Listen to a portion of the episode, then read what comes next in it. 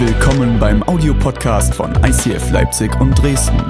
Wenn du Fragen hast oder diesen Podcast finanziell unterstützen möchtest, dann schreib uns an info at icf-leipzig.de.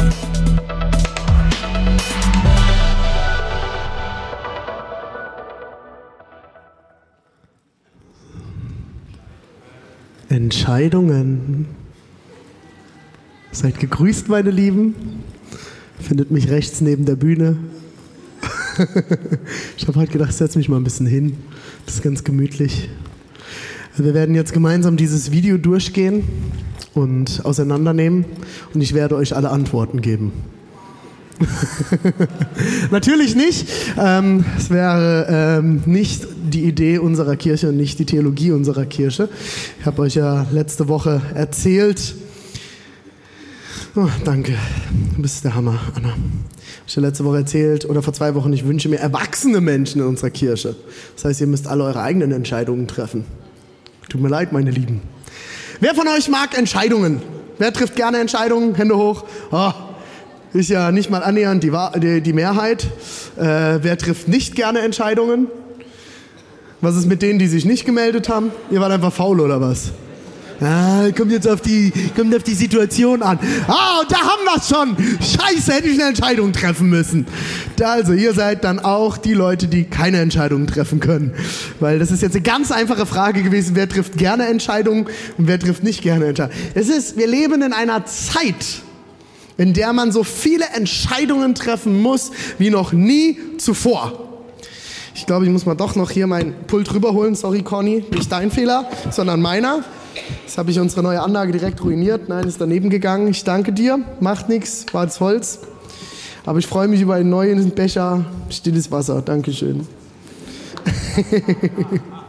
Julius ist der Hammer. Dankeschön. Ich nehme auch Bier.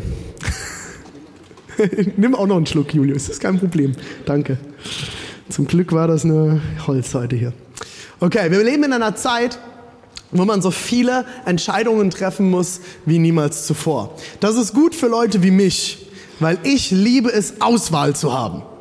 Ich liebe es, Entscheidungen zu treffen. Und deswegen fand ich es ganz witzig, weil meine Frau hat sich gerade gemeldet bei den Leuten, die gerne Entscheidungen treffen. Ähm, das ist auch halb wahr. In bestimmten Situationen geht es ihr wirklich so. Aber zum Beispiel, wenn wir einkaufen gehen, hasst es Deborah. Deborah würde am liebsten einfach immer in Aldi Süd Okay, ich wiederhole nochmal Aldi Süd. Für alle Podcast-Hörer, wir haben hier nur Nord und ich verstehe es bis heute nicht. Ich fühle mich sehr benachteiligt und als Opfer unseres Konsumgeschäfts in Deutschlands. Gut, anderes Thema. Äh, auf jeden Fall, Deborah wird am liebsten immer zu Aldi gehen, die haben fünf Sorten Obst, äh, die kaufen wir alle und dann reicht das. Das Problem ist, sie ist mit mir verheiratet. Ich liebe es, Entscheidungen zu treffen und ich liebe Auswahl. Deswegen gehe ich am liebsten zu Kaufland ist jetzt keine Schleichwerbung. Äh, es geht einfach darum, Kaufland hat Auswahl. Da stehst du vom Marmeladenregal und das Marmeladenregal ist gefühlte 18 Meter lang. Und es gibt 15 verschiedene Himbeermarmeladen. Und ich habe die Qual der Wahl, welche wird die beste Himbeermarmelade sein. Und dann inspiziere ich jede einzelne Himbeermarmelade und treffe die beste Entscheidung für mein Leben. Die beste Himbeermarmelade und freue mich meines Lebens, weil ich eine Entscheidung treffen durfte. Und ich, äh, das Problem ist, bei Aldi kriege ich halt nicht die Obstsorten, die ich will, weil ich will, will ja was Ausgefallenes, was Besonderes. Ich weiß, ist nicht immer nur nachhaltig, bla bla bla, aber das ist mein Leben, okay? Ähnlich ist es, wir haben uns, deswegen gehen wir dann auch drei Stunden einkaufen. Das ist für uns auch ein bisschen Hobby. Für mich, Entschuldigung. Das andere ist, ähm, das ist, wenn wir irgendwelche Geräte oder irgendwas für uns als Familie anschaffen, dann äh, bin ich auch die Person, die sich wochenlang mit den Geräten auseinandersetzen kann. Wir haben jetzt ein neues Küchengerät angeschafft und dann habe ich mich dort wirklich, ich habe mich drei Wochen lang in alle Testberichte, YouTube-Videos, Bücher, alles Mögliche gelesen. Was sind die Vor- und Nachteile der verschiedenen Geräte? Was ist das Beste? Wie sind die getestet worden? Wer hat es getestet? War es Ökotest? Das ist ja nur eine Seite. War es Stiftung Warentest? War es Bildtest? Die verschiedensten Tests, dann lese ich mich da rauf und runter, lese mich durch Foren, lese Rezensionen und am Ende treffe ich dann die Entscheidung für das beste Gerät für unsere Familie. Meine Frau kriegt schon nach drei Tagen die Krise. Du redest nur noch darüber und du bist dich nur noch damit am beschäftigen, wenn du dich mal mit anderen Dingen so sehr beschäftigen könntest, wie mit diesem blöden Gerät. So treffe ich meine Entscheidungen. Es braucht Zeit. Das ist ein Prozess bei mir. Aber ich liebe es, Entscheidungen zu treffen. Ich will euch in den nächsten drei Wochen, oder nicht nur ich, sondern auch Uschi unter anderem wird predigen, wir wollen euch in den nächsten Wochen mit reinnehmen, wie können wir als Christen biblische, göttlich geführte Entscheidungen treffen.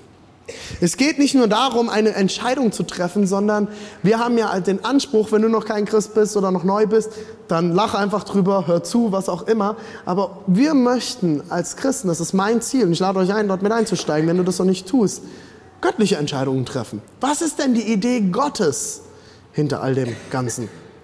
Was ist die Idee Gottes zu bestimmten Entscheidungen? Und ich rede jetzt nicht von den kleinen Entscheidungen, stehe ich morgens auf und ziehe ich, wie, so ging es mir heute Morgen, ziehe ich meine weißen Socken an oder ziehe ich doch lieber meine Leopardensocken an? Da muss ich nicht lang drüber beten und Gott fragen, Jesus, was sind die Socken für heute? Und dann spricht Gott, wähl die Leopardensocken. Es wird jemand aus Afrika da sein und er wird zutiefst berührt sein von deinen Socken und dadurch wirst du das Wort Gottes noch besser rüberbringen können als jemals zuvor. Das sind die einfachen Dinge des Lebens, da kann ich mich einfach dafür entscheiden.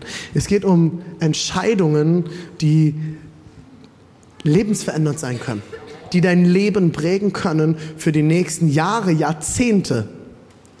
Eine dieser Entscheidungen, anhand dessen ich euch heute ein bisschen mit reinnehmen möchte, ist die Entscheidung, wie wir nach Leipzig gekommen sind. Ist eine, werden wir immer wieder gefragt, ich habe auch immer schon mal Anekdoten davon erzählt, aber ich möchte euch mit reinnehmen, was wie haben wir denn als Familie, Deborah und ich damals noch zu zweit, weil unsere Kinder sind beide Leipziger, äh, wie haben wir die Entscheidung getroffen, hier in Leipzig zu landen? Das ist ja eine lebenswichtige Entscheidung gewesen.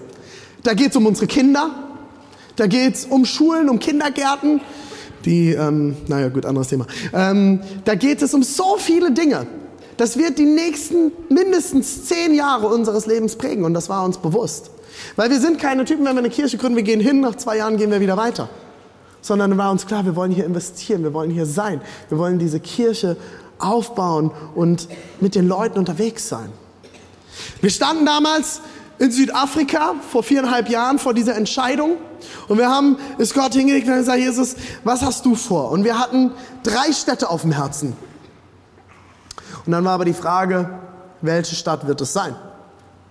Welche Stadt soll die Stadt sein, wo du Gott uns haben willst. Ich habe euch dafür ein Bild noch mitgebracht. Wir müssen im Leben ja immer wieder Entscheidungen treffen. Das fängt an beim Essen, oder? Fängt beim Essen an. Das sind dann die Entscheidungen des Lebens, die mir nicht so gut getan haben. Viel Fleisch und viel Käse. Das ist nicht so gut, habe ich mir mehrmals sagen lassen. Ich verstehe es bis heute nicht, weil es so lecker ist ich kann euch sagen, ab 25 wurde das ein Problem für mich. Das konnte ich direkt nehmen und hier nebendran bauen. Es gibt Leute wie der Freddy hinten an der Technik, die haben den besten Stoffwechsel der Welt. Und Freddy, ich beneide dich so sehr. Ich bin so neidisch auf dich. Der Freddy kann vier davon essen und wird äh, wahrscheinlich noch dabei abnehmen. Ich gucke nur das Salatblatt da drauf schief an und habe am nächsten Tag ein Kilo drauf. Ja, ich weiß, ich arme Sau. Aber da müssen wir Entscheidungen treffen. Heute habe ich euch einen Filter mitgebracht. Ihr seht, dieser Filter hat mehrere Ebenen und Schichten und leider ist es, dadurch, dass es hier drin noch ein bisschen hell ist und der Beamer nicht ganz so gut ist, erkennt man es nur ganz schwer. Oben seht ihr ganz viele verschiedene Punkte und Blasen und unten drunter, wenn die durch diesen Filter durch sind, sind die geordnet. Ah, vielen Dank, jetzt sieht's besser aus. Und unten sind die dann geordnet nebeneinander. Das heißt, wir brauchen für unser Leben einen Filter, durch den wir Entscheidungen durchschieben, damit es dann unten schön sortiert rauskommt und wir wissen, was sind die nächsten Schritte. Wäre das genial? Wenn man so einen Filter immer dabei hätte und sagen könnte, so, Entscheidung XY, einmal durchschieben, jetzt weiß ich, was ich machen muss. Das wäre der Hammer, oder? Ich will euch heute die sechs Ebenen des Filters erklären. Ich bitte euch, wenn ihr ready dafür seid, euch alle etwas zu schreiben zu zücken, weil es wird einiges sein. Wenn du wissen willst, was die nächsten Schritte sind, digital oder analog oder mit Schiefertafel, ist mir egal, was auch immer dir beliebt, schnapp dir was und mach dir deine Notizen. Es werden einige Punkte sein und es hat einiges an Inhalten. Jetzt muss ich auch mich beeilen. Gut.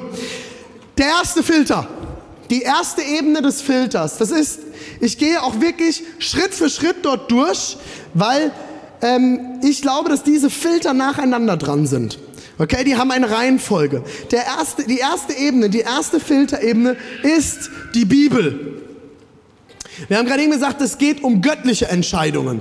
Ein Werkzeug, das Gott uns an die Seite gegeben hat, das wir ganz schnell vergessen, ist die Bibel.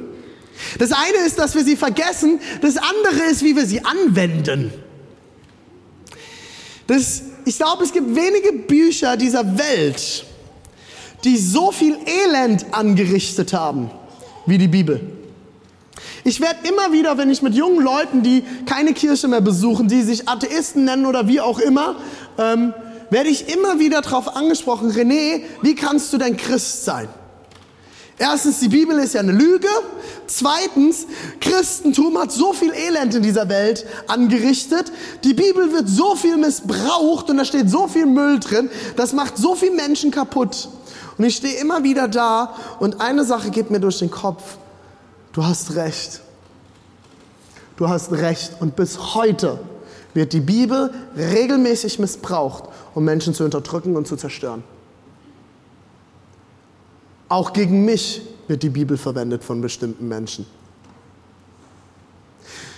Tobi Teichen, einer meiner guten Freunde und Mentoren aus dem ICF München, hat mir erzählt, er hat vor einer Weile eine E-Mail gekriegt äh, mit einem 10 DIN A4-seitigen Anhang von einer Person, die sich darüber beschwert hat, dass im ICF München Podcast von den Predigten am Anfang gesagt wird, viel Spaß bei der Predigt. Und dieser Kerl hat sich 10 DIN A4 Seiten darüber ausgelassen, warum man denn bei einer Predigt keinen Spaß haben sollte hat das biblisch begründet und alles. Also ich frage mich immer, wer so viel Zeit hat. Das ist das Erste. Wenn wir mal diese Zeit da rein investieren würden, Menschen für Jesus zu gewinnen, wäre die Kirche an einem ganz anderen Punkt. Das nur mal so als Randnotiz. Vor allem ist diese Person nicht mal aus dem ICF München. Ich werde mich nicht trauen, andere Kirchen zu kritisieren in dieser Art und Weise, weil das gar nicht meine Aufgabe ist. Ich bin für unsere Kirche zuständig. Da habe ich genug zu tun. Jeden Sonntag. Das mal als kleine Randnotiz. Das Interessante ist, was diese Person scheinbar äh, als Problem hatte, ist, dass sie meines Erachtens nach, bin bei mir, das ist meine Meinung, ein falsches Bibelverständnis hatte. Das ist das Erste. Das Zweite, ein falsches Gottesbild. Das Problem ist, du wirst immer in die Bibel reinlesen, was du willst. Das ist ein alter Text, das ist wie mit jedem anderen Buch. Er wird es lesen, du wirst es lesen, du wirst es lesen und jeder wird was anderes lesen weil du es mit deinen Augen liest. Das ist die größte Herausforderung mit der Bibel. Und umso wichtiger ist es, dass wir uns immer wieder hinterfragen, mit welchen Augen lese ich diese Bibel? Es gibt so viele Themen, die immer wieder diskutiert werden, auch bei uns in der Kirche. Und ich werde immer wieder auf verschiedenste Themen angesprochen. Und am Ende geht es ganz oft darum, dass gefragt wird, René, was ist denn jetzt, wo ist denn jetzt das Verbot dazu in der Bibel? Was ist denn jetzt richtig und falsch? Wie weit darf ich denn gehen? Und am Ende geht es mir darum, wie weit ich gehen darf. Und ich stehe eigentlich immer nur auf der Kante, weil es mir um Verbote geht.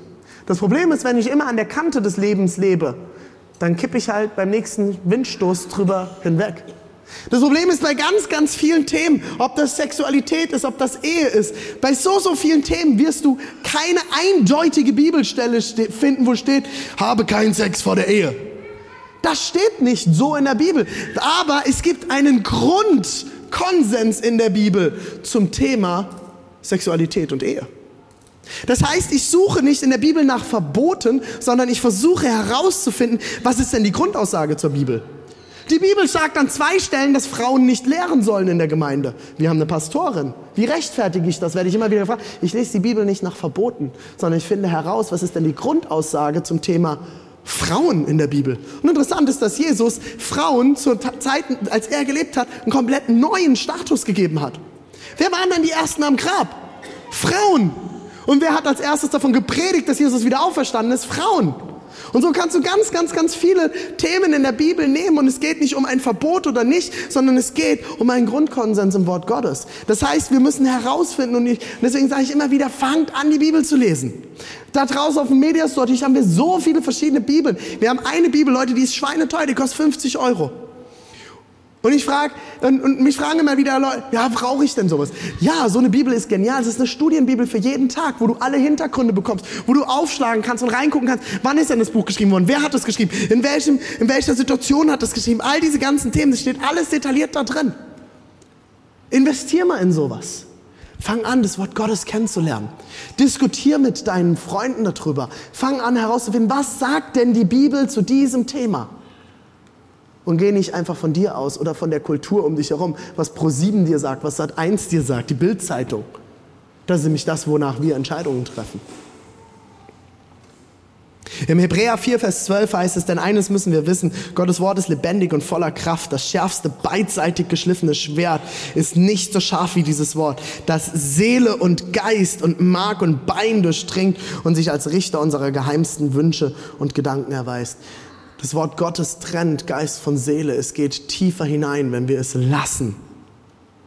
Wir sind emotionale Wesen und wir müssen lernen, Emotionen und das, was Gott sagt, voneinander zu trennen.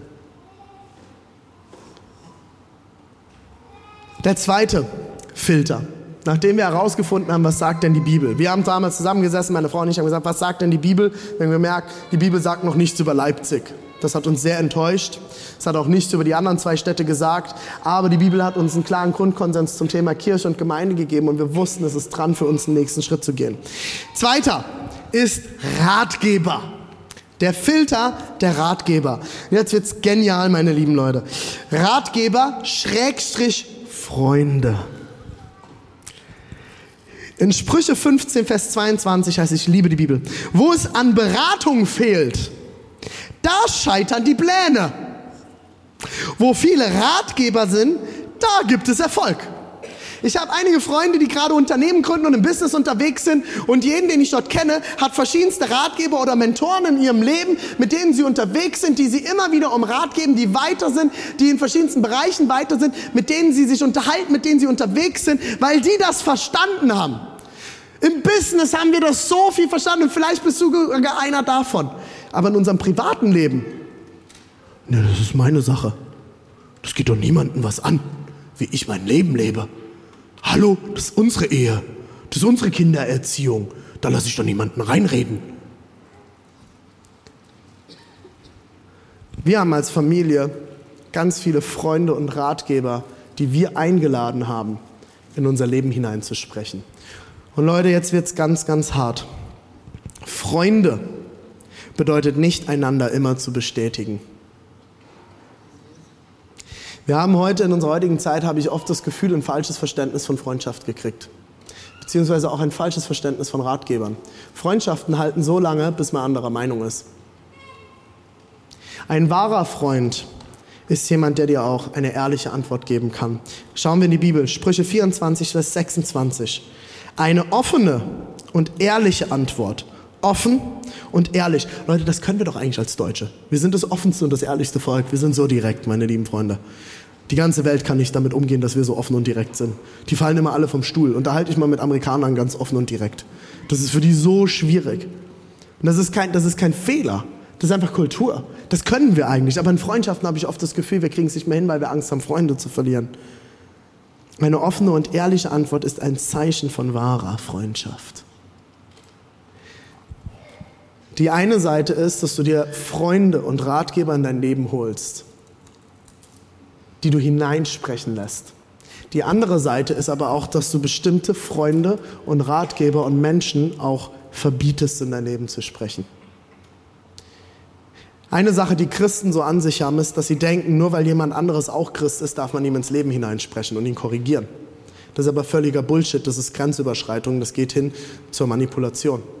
Ich spreche nur in Leben hinein von Menschen, die mir die Erlaubnis dazu gegeben haben. Ihr habt mir jetzt die Erlaubnis gegeben, indem ihr gesagt habt, ich setze mich in diese Predigt rein. Euer Problem. Ich werde euch jetzt meine Meinung erzählen. Ich werde euch jetzt Dinge erzählen und werde in euer Leben hineinsprechen. Was ihr damit macht, ist eure Sache. Aber ich werde nicht nach dem Gottesdienst auf einzelne Leute zugehen und ihnen Sachen sagen und sie korrigieren. Es sei denn, sie haben mir die Erlaubnis gegeben. Unsere Leiter haben uns alle zum Beispiel in der Kirche die Erlaubnis gegeben, dass wir hineinsprechen dürfen, dass wir Dinge ansprechen dürfen, dass wir miteinander unterwegs sind. Zu fragen, hey, wie siehst du das? Wie gehst du damit um? Lass uns gemeinsam auf dem Weg sein. Und hier geht es nicht um Perfektion, sondern hier geht es darum, miteinander auf dem Weg zu sein. Ich habe so viele Leute, die kommen zu mir und wollen mir in mein Leben hineinsprechen, weil ich auf einer Plattform stehe, weil ich eine gewisse Öffentlichkeitswirkung habe. Die Sache ist, wisst ihr, wer in unsere Kirche hineinsprechen darf? In diese Kirche dürfen Personen hineinsprechen. Erstens, oder wenn sie mich ansprechen, erstens, wenn sie mich lieben. Wenn eine Person auf mich zukommt und unsere Kirche kritisiert, ist die erste Frage, die ich, mich innerlich, die ich mir innerlich stelle, liebt die Person mich? Wisst ihr warum? Wenn die Person mich nicht liebt, nicht mag, ist sie nicht für mich. Das heißt, ihre Kritik, bei ihrer Kritik wird es nicht darum gehen, dass ich weiterkomme, sondern dann geht es der Person um sich selbst. Das ist das Erste. Das Zweite, was ich mich frage, ist, liebt die Person Gott? Ich möchte Freunde und Ratgeber, das heißt nicht, dass du keine nichtchristlichen Freunde hast. Das habe ich niemals gesagt. Das ist mir ganz wichtig. Okay? Aber Leute, die mich als Ratgeber immer wieder frage, sind Leute, von denen ich weiß, dass sie mit Gott unterwegs sind. Weil sie in eine, bestimmt, eine bestimmte Perspektive in mein Leben hineinsprechen können, mit göttlicher Sicht, die andere Menschen vielleicht nicht können. Das heißt, ein Großteil, ein ganz großer Teil meiner Berater und Ratgeber und Freunde sind auch Christen. Und diese Leute dürfen dann in mein Leben hineinsprechen. Der, die dritte Ebene ist, liebt diese Person unsere Kirche. Wenn diese Person unsere Kirche nicht liebt, wenn sie etwas zu unserer Kirche auszusetzen hat, dann interessiert es mich nicht, weil dann geht es ihr nicht um uns, dann geht es ihr um sich. Da höre ich nicht zu. Ich bin die Person, die darüber entscheidet, wer mein Leben sprechen darf und wer nicht. Dort ziehe ich Grenzen. Wie wählst du gute Ratgeber aus? Zwei Punkte. Wähle deine Ratgeber, bevor es losgeht. Bevor es losgeht, wählst du deine Ratgeber. Das Problem ist nämlich, wenn wir mitten in einer Situation der Entscheidung stehen und wir haben vorher uns keine guten Freunde und Ratgeber an die Seite geholt, denen wir die Erlaubnis geben, in unser Leben hineinzusprechen. Wisst ihr, was dann passiert? Dann wählen wir uns Leute aus, die uns nach dem Mund reden. Das passiert automatisch. Wir sind Menschen. Niemand hört gerne, naja, das hätte ich jetzt aber. Das hört keiner gerne. Wir alle hören, oh, das ist super, das ist eine tolle Sache. Mach das so. Kritik ist immer schwierig. Such dir Ratgeber, bevor es losgeht. Mach dir heute oder morgen oder in den nächsten Wochen noch Gedanken. Wer sind Menschen, die in mein Leben sprechen? Schreib dir die mal auf. Ich habe die aufgeschrieben. Ich gehe regelmäßig in meinem Kopf die Leute durch, die in mein Leben hineinsprechen dürfen. Manche Leute sind auf Zeit, manche Leute begleiten mich auch schon sehr, sehr lange. Eine zweite Sache ist, suche dir Leute, die ehrlich sind und die auch die Wahrheit sagen können, wenn es nicht leicht ist. Die zwei Sachen. Danach wähle Freunde und Ratgeber aus für dein Leben. Wir haben auch damals, wir haben unsere Freunde und unsere Ratgeber mit an Bord genommen und haben ihnen erzählt, was wir vorhaben und haben gehört, was denkt ihr denn, wo seht ihr uns, was sind eure Gedanken. Danach waren wir aber auch noch nicht durch. Die dritte Ebene. Und ja, einige von euch haben es schon in den ersten zwei Ebenen vermisst. Es kommt jetzt das Gebet. Gebet. Warum kommt das Gebet nach der Bibel und den Ratgebern? Erstens, die Bibel steht über dem Gebet. Ich habe so viele Leute gehört, die zu mir gekommen sind und gesagt haben, oh ja, ich habe im Gebet so einen Eindruck bekommen und dann höre ich, was sie sagen und dann denke ich, das stimmt nicht mit der Bibel überein. Wenn es nicht mit der Bibel übereinstimmt, kann es nicht von Gott sein. Die Bibel ist die Messlatte für alles. Das ist das Erste. Das Zweite ist, warum die Ratgeber davor? Weil meine Ratgeber auch beten. Beter sind. Leute sind, die mit Gott unterwegs sind. Und das implementiert das Ganze. Gebet. Drei Punkte zu Gebet. Gib es an Gott ab. Was auch immer gerade deine Entscheidung ist, was vor dir liegt, gib es ab, leg es hin. Ich habe irgendwann mit meiner Frau am Frühstückstisch gesessen in Südafrika und wir hatten immer Berlin auf dem Herzen. Wir wollten immer nach Berlin gehen. Preis den Herrn, dass wir nicht nach Berlin gegangen sind. Ich liebe Leipzig, wir lieben es hier. Berlin ist auch eine tolle Stadt. Aber wir wollten, ich hatte immer so, ach, Berlin ist eine geile Stadt. Wir waren ein paar Mal in Berlin. Ich dachte, boah, da will ich eigentlich irgendwann mal leben. Und dann habe ich irgendwann beim Frühstückstisch gesessen und ich hatte so tief das Gefühl, wir müssen es Gott nochmal komplett hinlegen. Ich will nicht in eine Stadt gehen, nur weil ich sie toll finde, sondern weil Gott mich dorthin setzt. So, jetzt hatte ich das Problem, ich hatte ein schräges Gottesbild. Immer wenn ich Dinge an Gott abgegeben geben wollte, hatte ich das Gefühl, Gott wird etwas damit mir tun, was ich gar nicht will. Sprich, Gott möchte unbedingt, wenn ich jetzt alles hinlege und sage, Gott, ich gebe dir alles, was ich habe, dann wird er sagen, René, geh nach Kenia und werde Missionar. Könnt ihr euch René Wagner als Missionar in Afrika vorstellen? Wer Ja gesagt hat, kennt mich noch nicht. Nie im Leben. Ich habe einen Freund, mit dem ich gemeinsam, Deborah und ich gemeinsam studiert haben und unsere Ausbildung gemacht haben. Der ist jetzt mit einer Kenianerin verheiratet, lebt in Kenia und baut eine Bibelschule und eine Mission auf und liebt dieses Leben. Aber der ist auch komplett anders als ich. Der hat mir gestern wieder eine Nachricht geschrieben. Ja, ich habe jetzt meine ähm, Work Permits, also meine Arbeitserlaubnis ausgefüllt und alles. Wollte sie gerade auf der kenianischen Webseite hoch, ja, sie hatten eine. Wollte sie gerade hochladen und wie so oft in Kenia das ist, war die Seite down. Das heißt, ich konnte es immer noch nicht einreichen. Dann habe ich gesehen, oh Mann, das ist echt. TIA, this is Africa. Das ist so ein Spruch, den man immer in Afrika verwendet. This is Africa. Und, äh, und dann, und dann sagt er, schreibt er zurück, Herr René, es gibt Tage, da könntest du hier morgens schon anfangen zu saufen. Das einzige Problem ist, das Bier ist zu teuer. Da ich gesagt, preis den Herrn für das teure Bier in Afrika. Äh, also es ich könnte es nicht. Ich würde durchdrehen. Das wäre nicht meine Berufung. Das könnte ich einfach nicht. Da müsste Gott mich komplett verändern für. Das könnte er. Aber dann würde ich es auch lieben. Das heißt, Gott hat mich geschaffen. Und meine Grundvoraussetzung bei allem, beim Bibellesen, beim Beten, bei allem ist, Gott liebt mich. Er ist mein Vater. Er will nur das Beste für mich. Und er möchte, dass mein Leben aufblüht. Er möchte, dass ich im vollen Saft stehe. Er möchte, dass ich gesegnet bin, dass es mir gut geht. Er hat das Beste für mich bereit und mit mir vor. Das Problem ist, dass wir über Jahrhunderte im Zentraleuropa durch schle schlechte und schräge Theologien ein Gottesbild vermittelt bekommen haben von diesem bösen Finger. Wir haben Lieder kennengelernt als Kinder, wenn du in Kirche aufgewachsen bist, haben wir gesungen, pass auf, kleines Auge, was du siehst. Der liebe Gott sieht alles. Pass auf, kleine Hand, was du tust. Der liebe Gott sieht alles. Das hat unseren Kopf geprägt, das hat unser Denken über Gott geprägt. Und wir denken immer wieder an Verbote und wir denken an einen Gott, der es nicht gut mit mir meint. Die Sache ist, wir haben einen Gut, einen Gott, der liebt uns. Der liebt dich so sehr. Er möchte, dass du aufblühst. Auf Englisch sagt man, that you flourish. Dass du, dass du in vollem Blut, in voller Blüte stehst. Das ist Gottes Idee. Das will er für dein Leben. Das heißt, wenn ich irgendetwas an Gott abgebe, erwarte ich, dass Gott mir zeigt, was ist das Beste für mein Leben. Und wenn das momentan vielleicht auch an bestimmten Stellen noch nicht mit dem übereinstimmt, was ich denke, dann muss ich hinterherkommen und herausfinden, warum ist das eigentlich besser. Ich sage nicht, dass die göttliche Entscheidung die leichteste sein wird, dich nicht herausfordern wird und alles easygoing ist. Es wird dich herausfordern, das verspreche ich dir weil es an vielen Stellen gegen unseren kulturellen Zeitgeist geht. Du wirst dich gegen Dinge entscheiden und du wirst Entscheidungen treffen, die vielleicht gerade nicht angesagt und hip sind. Aber ich mache seit Jahren die Erfahrung, dass Gott mich immer dadurch gesegnet hat. Gib es ab, bring es vor Gott, höre hin hinhören. Benutz deine Ohren des Herzens. Wenn du Jesus Christus kennengelernt hast, glauben wir, dass er in dir lebt und er kann mit dir reden. Wir leben in einer Beziehung. Gott und ich, wir können reden. Der Heilige Geist hat Wohnung genommen. Der Heilige Geist ist ein Teil von uns. Das ist das, was uns die Bibel zeigt. Und wenn du damit noch völlig fremd bist, ist das okay. Aber dann fang an herauszufinden, was die Bibel darüber sagt, dass Gott in dir lebt, dass er ein Teil von dir ist. Du kannst ihn hören. Das Problem ist, wir müssen uns einfach manchmal auch Zeit nehmen, hinzuhören in unserer schnelllebigen Welt.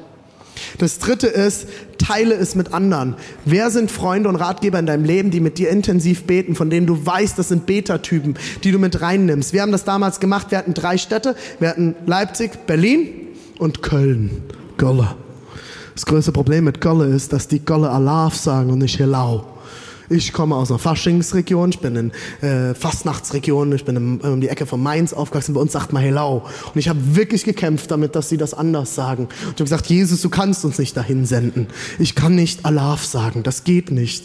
Das ist, eine, das ist eine Sünde bei uns in der Region. Aber wir haben gesagt, Gott, wir geben es dir trotzdem hin. Und wir haben dann diese drei Städte genommen. Wir haben Freunde, von denen wir wissen, das sind voll die Gebetsgranaten. Wir haben die angerufen, wir haben denen geskypt. Sagt, hier, das sind, ähm, wir, wir wollen, wenn wir zurückkommen aus Deutschland, wir wollen wollen, ähm, wir wollen Kirche gründen. Wir haben drei Städte auf dem Herzen, wir sagen euch nicht welche, bitte betet mit uns. Alle Eindrücke zu uns.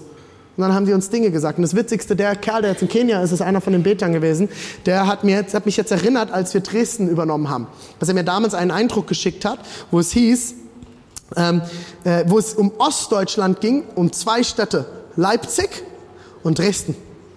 Dresden hat uns überhaupt nicht interessiert, weil es keine von unseren drei Städten war. Deswegen ging es für uns um Leipzig. Deswegen war für uns klar, was, was da jetzt kommt, zeigt Richtung Leipzig. Jetzt haben wir Dresden übernommen und in dieser Zeit schickte mir René, erinnerst du dich an den Eindruck, den ich dir geschickt habe? Ich habe dir damals schon gesagt, ihr werdet mit in Dresden sein. Ist das krass? Gott hat im Nachhinein unsere Entscheidung für Dresden mit einem Eindruck, den er uns vor viereinhalb Jahren gegeben hat, nochmal bestätigt. Ich kriege bis heute Gänsehaut, wenn ich daran denke. Teile es mit anderen der vierte, die vierte Filterebene. Und Leute, das ist eine, die wird uns als Deutsche immer wieder noch herausfordern. Das ist Leiterschaft. Ich glaube, es ist gesund, dass wir in unserem Leben Leiter haben. Das Problem ist, dass in Deutschland Leiterschaft kein positiv behaftetes Wort ist, weil wir einen Leiter hatten, der leider keine gute Arbeit gemacht hat. Und ich habe mir vor kurzem noch mal einen Film über Adolf Hitler angeschaut und über den Aufstieg des Naziregimes und es hat mir wieder die Augen geöffnet, warum es uns als Deutschen oft schwerfällt, Leitern zu vertrauen. Es ist zutiefst in unseren Genen drin. Und trotzdem glaube ich, dass es etwas total Biblisches ist. Und wenn ich von Leiterschaft rede, rede ich nicht von Leuten, die diktatorisch uns regieren, sondern Menschen, die mit uns unterwegs sind, als gute Ratgeber, als Freunde, wo ich mich aber auch unterordne und sage, okay, hey, du bist weiter, ich will von dir lernen. Zeig mir, wie du das gemacht hast und ich folge dir nach. Und eine perfekte Institution der Leiterschaft, die Gott von Haus aus geschaffen hat und in der einige von euch schon leben oder leben wollen und einige von euch noch leben werden, ist die Ehe. Ehe ist doch, hat doch nichts mit Leiten zu tun. Ehe ist doch Liebe, René. Das ist richtig. Gute Leiterschaft hat mit Liebe zu tun. Ehe. Wenn du verheiratet bist, hast du Leiterschaft in deinem Leben, ob du es willst oder nicht, ob du es toll findest oder nicht, ob du es liebst oder hast. Die Bibel spricht ähm, an einigen Stellen darüber. Und unter anderem Epheserbrief beschreibt Paulus, ähm, fast ein komplettes Kapitel schreibt er über Ehe. Und er beginnt den Teil, den er über Ehe schreibt, in Vers 21. Und das ist ein Vers, der ganz oft vor allem von konservativen Geschwistern unterschlagen wird. Hier heißt es nämlich, ordnet euch einander unter, tut es aus Ehrfurcht vor Christus. Den Vers, den die meisten kennen, der kommt danach. Ihr lieben Frauen, ordnet euch euren Männern unter, denn er, sie sind das Haupt und Christus ist das Haupt der Männer. Das kriegen die Männer, das kriegen wir nämlich mit. Und damit wurden über Jahrhunderte die Frau unterdrückt in unserer Welt. In unserem Westen wurde die Frau jahrhundertelang unterdrückt mit diesem Vers. Das Interessante ist, ähm, Leute, es geht eigentlich darum, dass wir uns einander unterordnen. Wisst ihr, wie spannend das ist? Nämlich der Vers danach, den haben die Männer nämlich ausgelassen. Der ist nämlich noch viel krasser. Wisst ihr nämlich, was die Männer gesagt kriegen? Die Männer kriegen nämlich gesagt, liebt eure Frauen, wie Christus die Gemeinde geliebt hat. Wie hat Christus denn die Gemeinde geliebt? Tod. Tod am Kreuz. Er hat die Gemeinde bis in den Tod hinein geliebt. Das heißt, deine Aufgabe als Mann ist es nicht nur zu leiten und dich unterzuordnen, sondern für deine Frau zu sterben. Bist du bereit, alles zu geben, bis in den Tod hinein, damit deine Frau aufblüht? Leute, das fordert mich Tag für Tag heraus. Ich sage euch das ganz ehrlich. Ehe ist challenging. Ja, wir haben uns auseinandergelebt. Natürlich habt ihr euch auseinandergelebt, das machen wir ständig in unserer Ehe. Da muss ich meinen Arsch hochkriegen und wieder anfangen. Und meine Frau wieder suchen.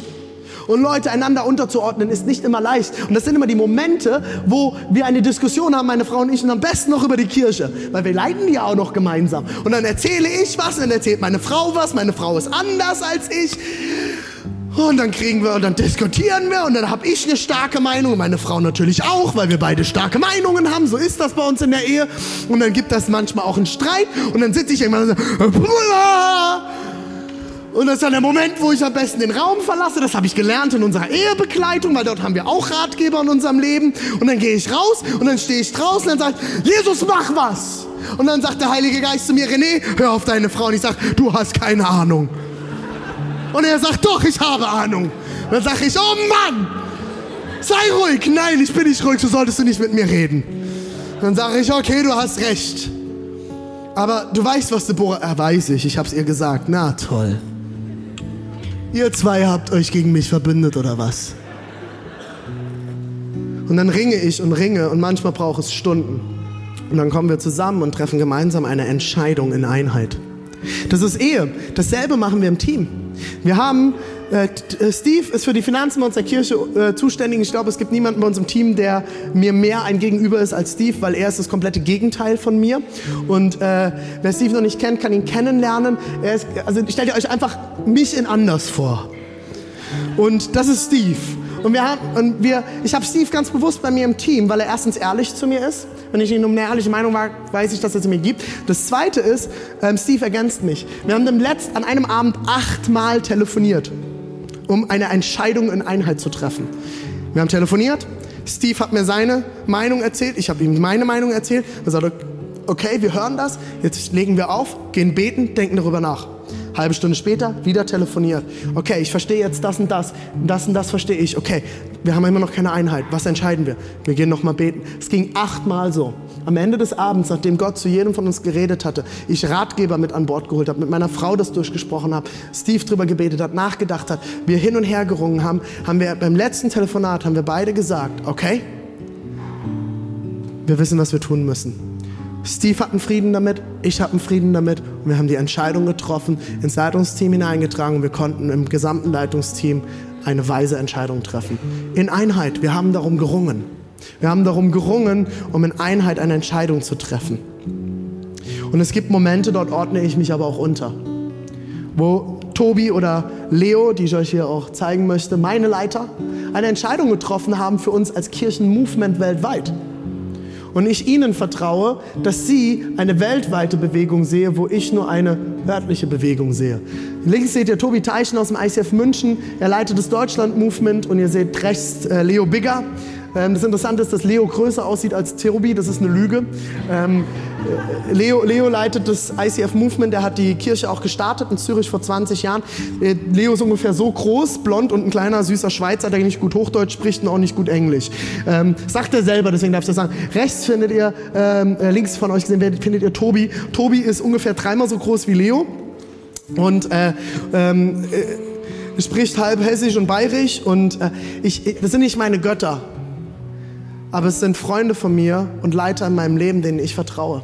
Wer sind deine Leiter in deinem Leben? Fünftens, Thomas, ich bin in einer halben Stunde durch, okay? Thomas überwacht immer meine Zeiten. Halbe Stunde noch, okay? Wir schaffen das. Fünftens ist Berufung. Der fünfte Filter ist Berufung.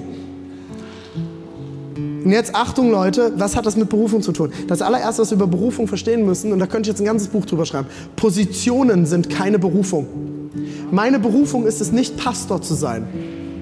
Und deine Berufung ist es nicht, Krankenschwester zu sein oder Lehrer oder was auch immer. Deine Berufung ist es, Kind Gottes zu sein, du selbst zu sein. Und Gott hat dir als Kind Gottes ein Gabenspektrum mitgegeben, mit dem du zum Beispiel Pastor sein könntest, mit dem du zum Beispiel Lehrer sein könntest. Ich bin davon überzeugt, ich könnte genauso in der Wirtschaft arbeiten. Ich bräuchte eine andere Ausbildung und andere Mentoren, das ist für euch klar. Aber ich könnte genauso mit meinem Gabenprofil in der Wirtschaft arbeiten und glaube auch darin erfolgreich sein.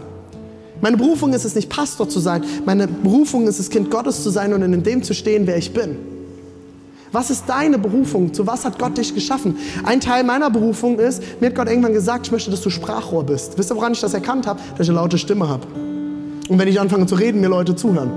Ich bin in, jugendliche Gruppen hineingekommen mit 250 Jugendlichen auf Camps. Und ich habe in irgendeiner Ecke angefangen zu reden und irgendwann haben mir alle zugehört.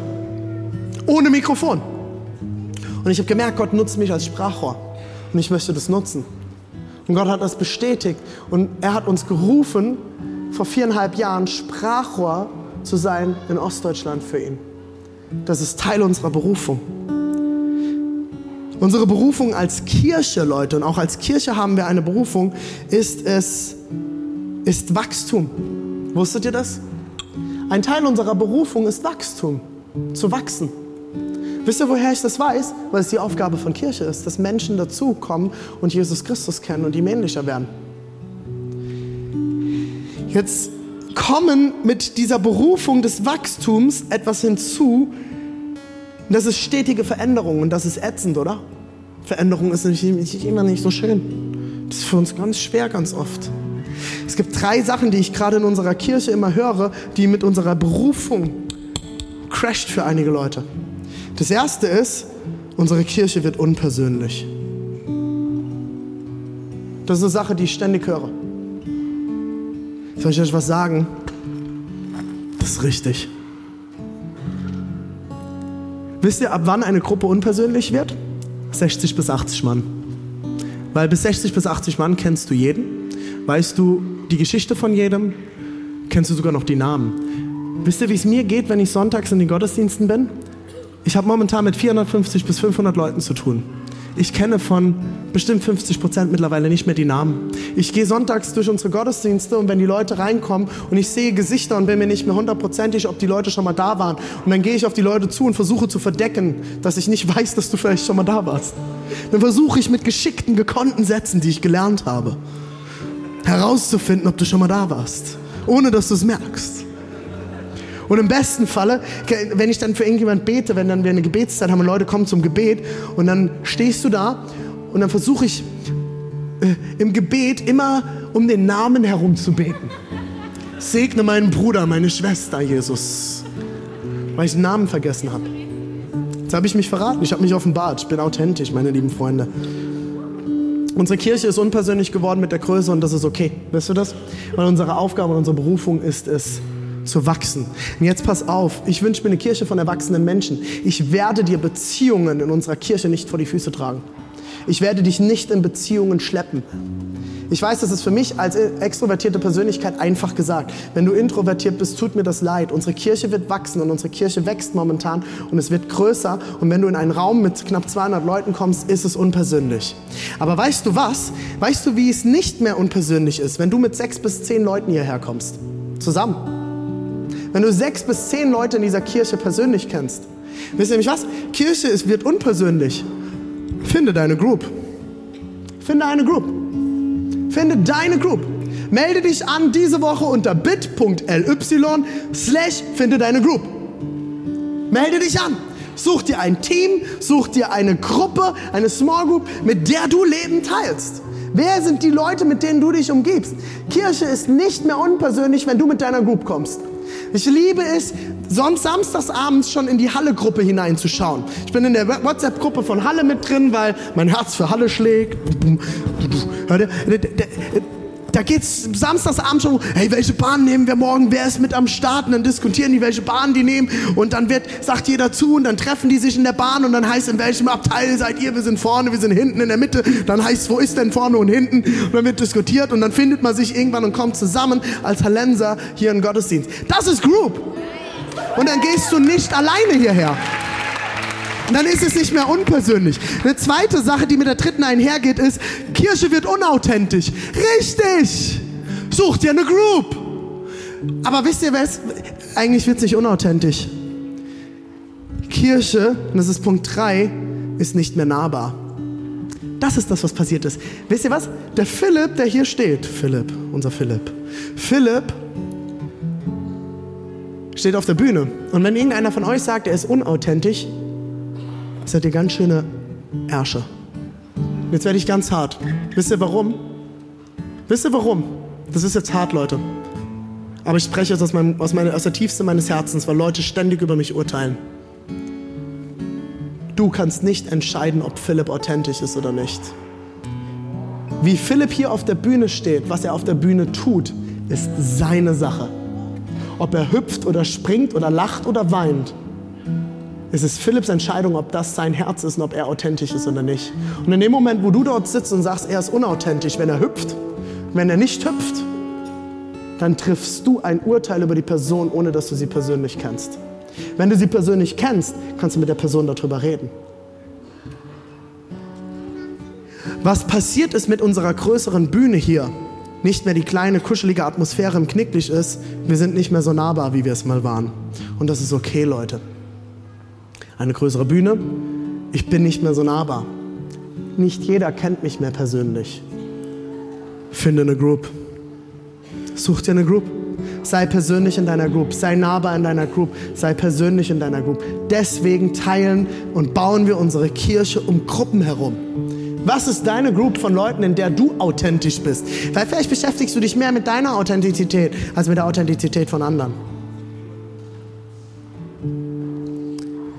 Und ich schließe jetzt. Die Band darf jetzt vollzählig antreten. ich werde jetzt fertig, meine lieben Freunde. Der sechste, die sechste Ebene des Filters. Die sechste Ebene ist der übernatürliche Frieden. Oh, jetzt sagen einige, oh ja, da habe ich drauf gewartet. Ihr glaubt gar nicht, wie oft Leute zu mir gekommen sind und mir irgendwas von einem Frieden erzählt haben und ich ganz klar wusste, weil die Bibel es sagt, das steht nicht so in der Bibel. Der übernatürliche Frieden ist für mich das Letzte und ich zeige euch jetzt eine geniale Bibelstelle dazu. Die ist, die ist der absolute Hammer. Wo ist denn die jetzt hier hin? Da, Philippa 4,7. Und sein Gottes Friede, der alles menschliche Denken weit übersteigt, wird euer Innerstes und eure Gedanken beschützen denn ihr seid ja mit Jesus Christus verbunden. Bei dem übernatürlichen Frieden, der von Gott kommt, geht es nicht um ein Grummeln im Bauch und auch kein reines nur Gefühl. Bei manchen Leuten, die zu mir kommen und mir erzählt haben, sie haben einen Frieden über eine Entscheidung, habe ich gedacht, geh besser mal aufs Klo, dann, dann wird sich dieses Gefühl verändern. Unsere Gefühle werden gesteuert von allem, was wir sind. Wenn ich in den USA oder mit meinen amerikanischen Freunden oder meinen südafrikanischen Freunden äh, Skype und ich ihnen erzähle, dass ich in der Sauna nackig äh, evangelistische Gespräche führe, dann fällt denen alles aus dem Gesicht. Wisst ihr warum?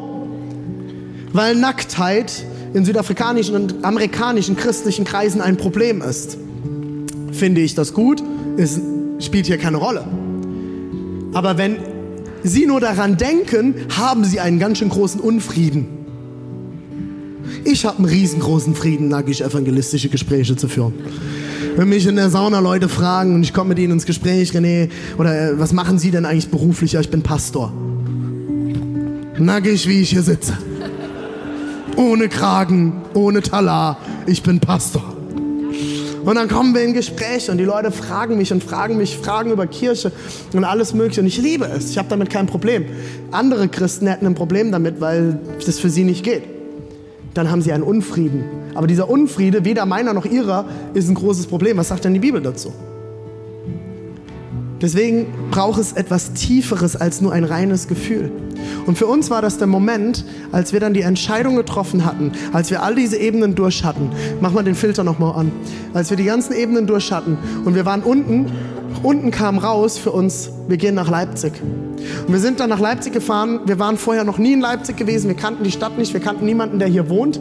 Wir kommen nach Leipzig rein und wir wussten zutiefst mit allem, was wir sind, das ist unsere Stadt. Wir wussten es mit allem, was wir sind. Wir haben uns direkt in diese Stadt verliebt, mit all ihren komischen und genialen Leuten. Mit allem, was wir gesehen haben. Wir sind aus, dem, aus diesem Fernbus damals ausgestiegen. Wir sind durch die Straßen gelaufen. Wir wussten, das ist unsere City. Wir lieben diese Stadt. Und wir haben so einen Frieden über unsere Entscheidung gekriegt und über alles. Das hier ist von Gott. Wir wussten, that's it. Und das ging tiefer als nur, das fühlt sich ganz gut an. Das ist der übernatürliche Frieden. Aber der übernatürliche Frieden ist das Letzte. Der übernatürliche Frieden muss erstmal da oben durch. Das heißt, wenn du da oben irgendwas reinwirfst und es ist unbiblisch, bleibt das oben auf dem Filter schon hängen.